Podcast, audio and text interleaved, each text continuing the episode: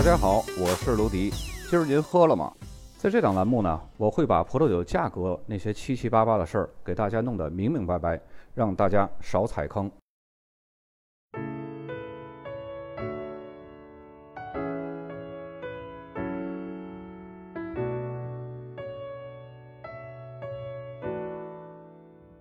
本期节目，咱们来说一下德国的另外一个产区是弗兰肯。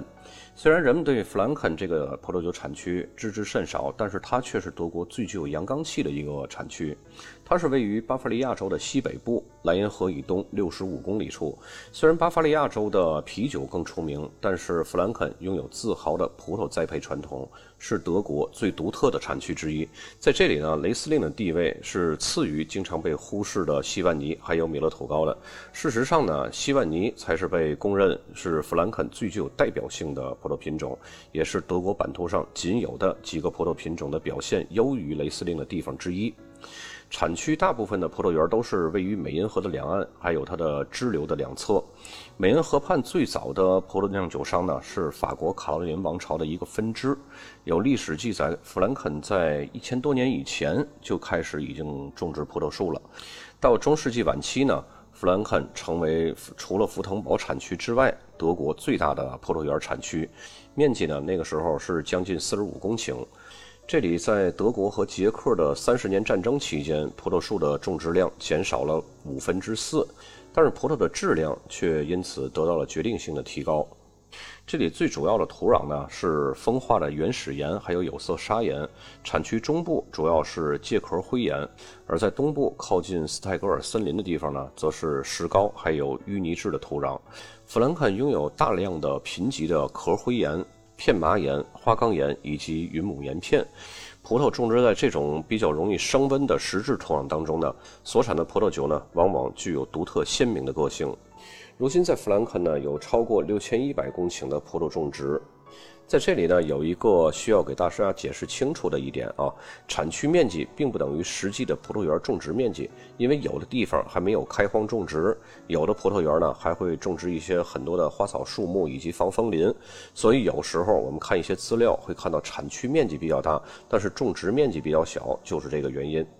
这里呢，其中百分之九十都是白葡萄品种。以前这里超过百分之五十的种植量都是西万尼，但是后来呢，由于产区致力于将西万尼打造成产区经典的品种，而将最优质的地方种植西万尼，所以呢，如今的西万尼的种植数量急剧的萎缩。但是品质却获得了大幅的提升，大有产区代表的形象。事实上也是如此，很多葡萄酒稍微资深点的爱好者提起西万尼就会想到弗兰肯，提起弗兰肯就会想到西万尼，绝对不会在弗兰肯产区去挑选雷司令去尝试的，有点当地的土特产的这种感觉，就好像提到煎饼果子就会想到天津，提到烤鸭就会想到北京一样。产区的气候呢是属于大陆性气候，但是也受到地中海气候的影响。夏天是比较干燥炎热的，冬天寒冷，年降雨量也是比较高的。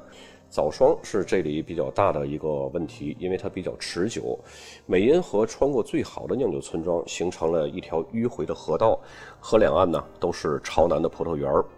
很多美因河的主要支流也受到一些微气候的影响，这样呢就有助于缓解由于大陆性气候带来的寒冷的冬季低温。而产区的微气候受到河流的影响呢，就有利于葡萄的成熟，但是呢不太适合晚熟的雷司令的生长。如今弗兰肯最主要的白葡萄品种在种植数量上，第一位的是米勒土高，然后是西万尼。但是按照质量来说呢，第一位当然是西万尼。除了这两个最主要的葡萄品种呢，还有新的混交品种，比如说巴克斯，还有肯纳。由于美因河是弯弯曲曲的贯穿在整个弗兰肯产区的，那么根据河流的划分呢，这个产区又可以分为三个地理标识区域，大家可以把它们认为是子产区的一个概念啊，分别呢是美因三角形、美因广场、施泰格森林，在各个地理标识区域内呢，又有十多个村庄。当地的葡萄酒产业有将近一半都是合作社模式来生产酿制的，其余的呢，则是由私人或者是家族型酒庄以及国营的大酒厂出产的。弗兰肯的葡萄酒在本地的销量是格外的好，将近百分之八十的产量呢都是销往本地。由于弗兰肯的葡萄酒出口并不多，在我国呢可以见到的是少之又少，所以我们在这里呢就不一一介绍这十多个村庄和葡萄园了，只是重点介绍两个知名度比较高的村庄以及他们所在的 VDP 优质葡萄园。受地理位置、气候条件还有其他的因素影响呢，威尔兹堡既是弗兰肯重要的城市，同时也是弗兰肯最重要的葡萄酒产区。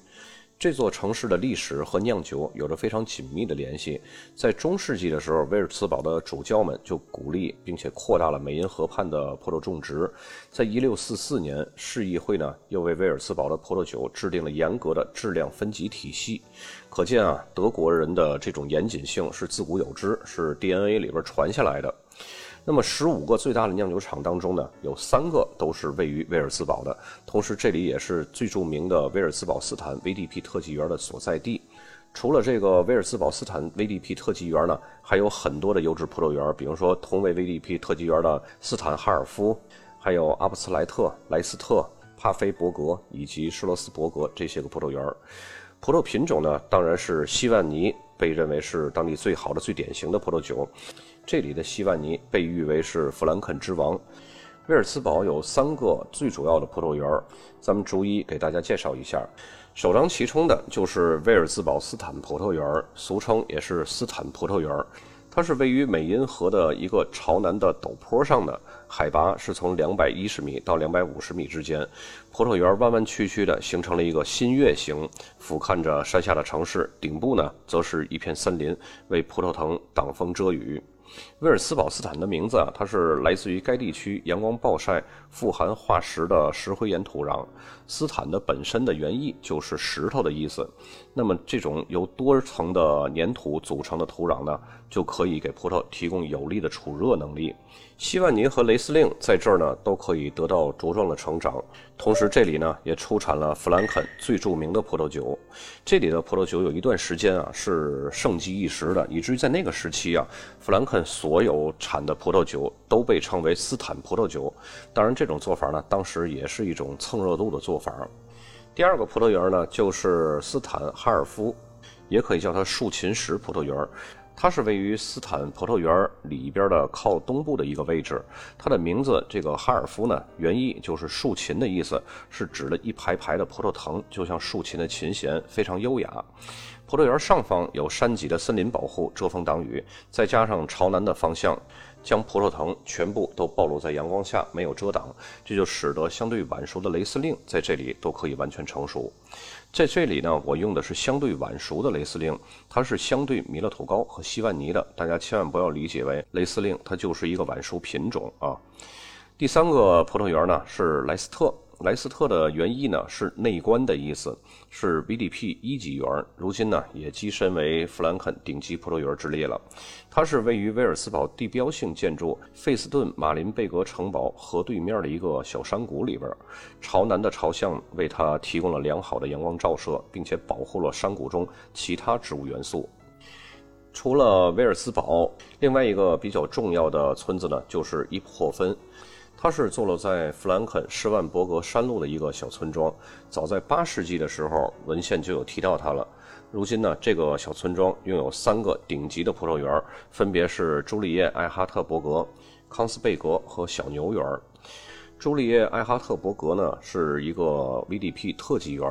它是坐落在比较陡峭的山坡上，朝南的葡萄园北面和东面都是被森林所环绕的。这些森林呢是抵御寒冷的北风和东风的重要屏障。西万尼和雷司令在这种白垩石灰石的土壤中可以茁壮成长。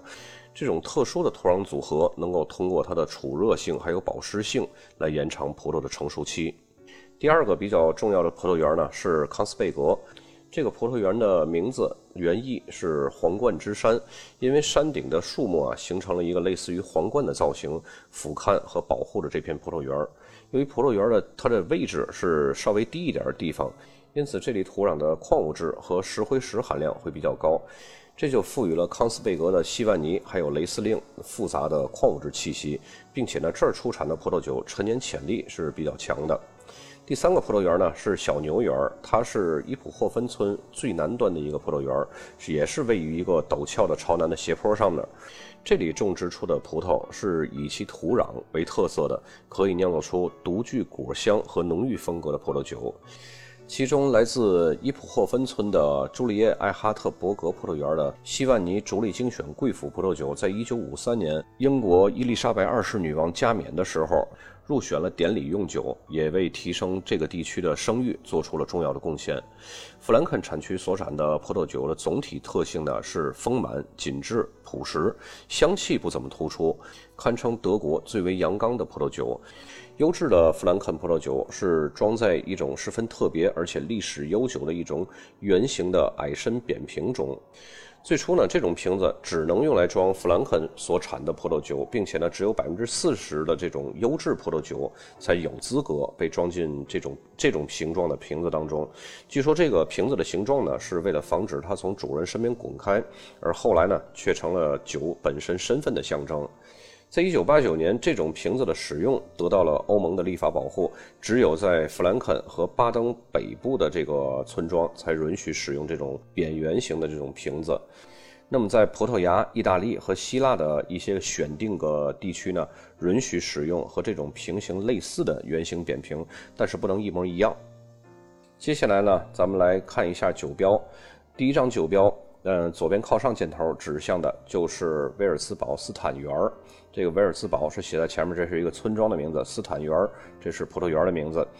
那么接下来中间的这个箭头呢，指向的这个白色飘带的这个后面的这个是西万尼葡萄品种的名字。然后最下面那个箭头指向的是它的葡萄酒的一个类型干型。第二个酒标最上面的箭头指向的是威尔兹堡，然后这是村庄的名字。旁边的那个跟它并排旁边的就是葡萄园名字是阿布斯莱特园。